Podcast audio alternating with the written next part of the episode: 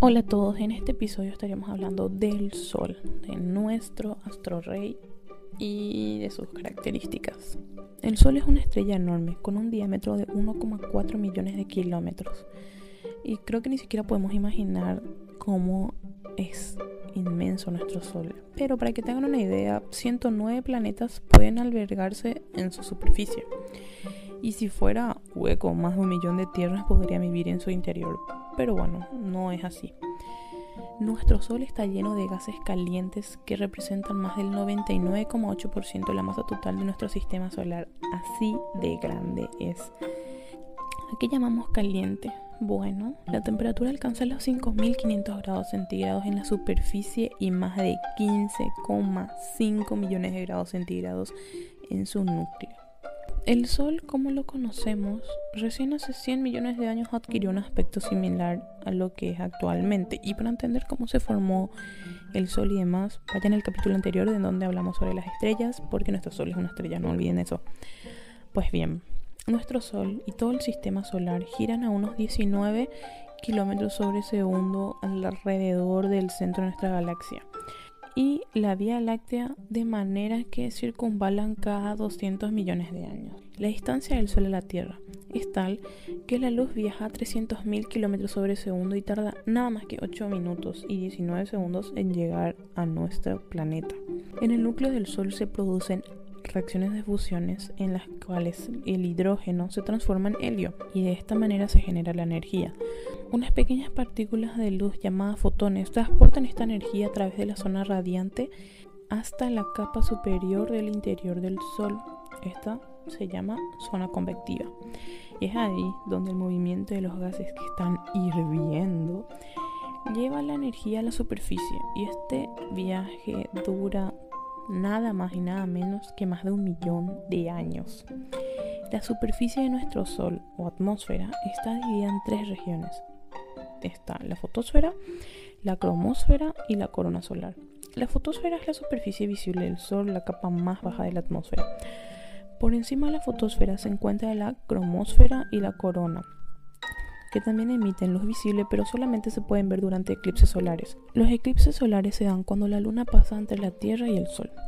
Dentro de unos 4.500 millones de años, nuestro Sol morirá.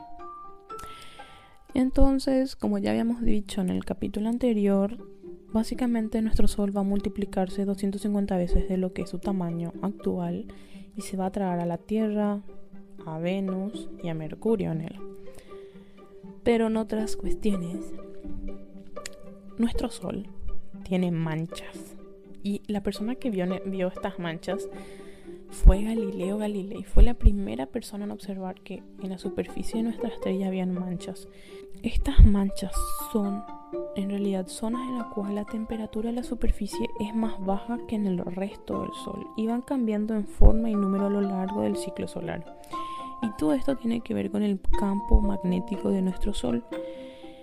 Porque cuando el campo magnético del Sol se mueve puede lanzar energía muy rápida en forma de radiación. Y esto es lo que llamamos llamas solares. O en forma de materia, lo que llamamos eyecciones de masa coronal.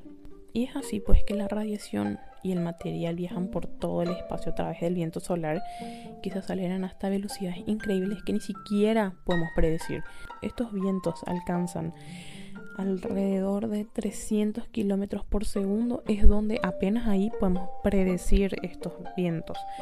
Pero pueden alcanzar hasta velocidades de 800 kilómetros por segundo y es ahí en donde nuestra tecnología ya no lo percibe porque nuestras máquinas no están preparadas para tal velocidad. Además de que el sol irradia luz, calor y corriente constante de partículas cargadas, conocidas como los vientos solares, de vez en cuando estas partículas pueden explotar en una erupción solar. Es como un volcán dentro del propio Sol. Y ahí es donde se vuelve peligroso para nuestra tecnología y también para la humanidad básicamente y estas pueden cortar las comunicaciones por satélite y la energía dentro de nuestro planeta Tierra. Las erupciones provienen normalmente de la actividad de las manchas solares, de las regiones frías de la fotosfera relacionadas con el campo magnético del interior del Sol. Al igual que muchas otras fuentes de energía, el Sol no es eterno y ya tiene 4,5 mil millones de años y ha utilizado casi la mitad del hidrógeno de su núcleo, por lo que se agotará en unos 5 mil millones de años, cuanto mucho. Pasando el helio a ser su combustible principal, nuestro Sol se hará más grande y alcanzará 100 veces su tamaño actual. Y en ese entonces ya va a absorber nuestro planeta Tierra y otros planetas antes de la Tierra y arderá como una gigante roja durante otros mil millones de años, para luego estallar en una nana blanca del tamaño de nuestro planeta. Gracias a todos, nos vemos en un próximo episodio.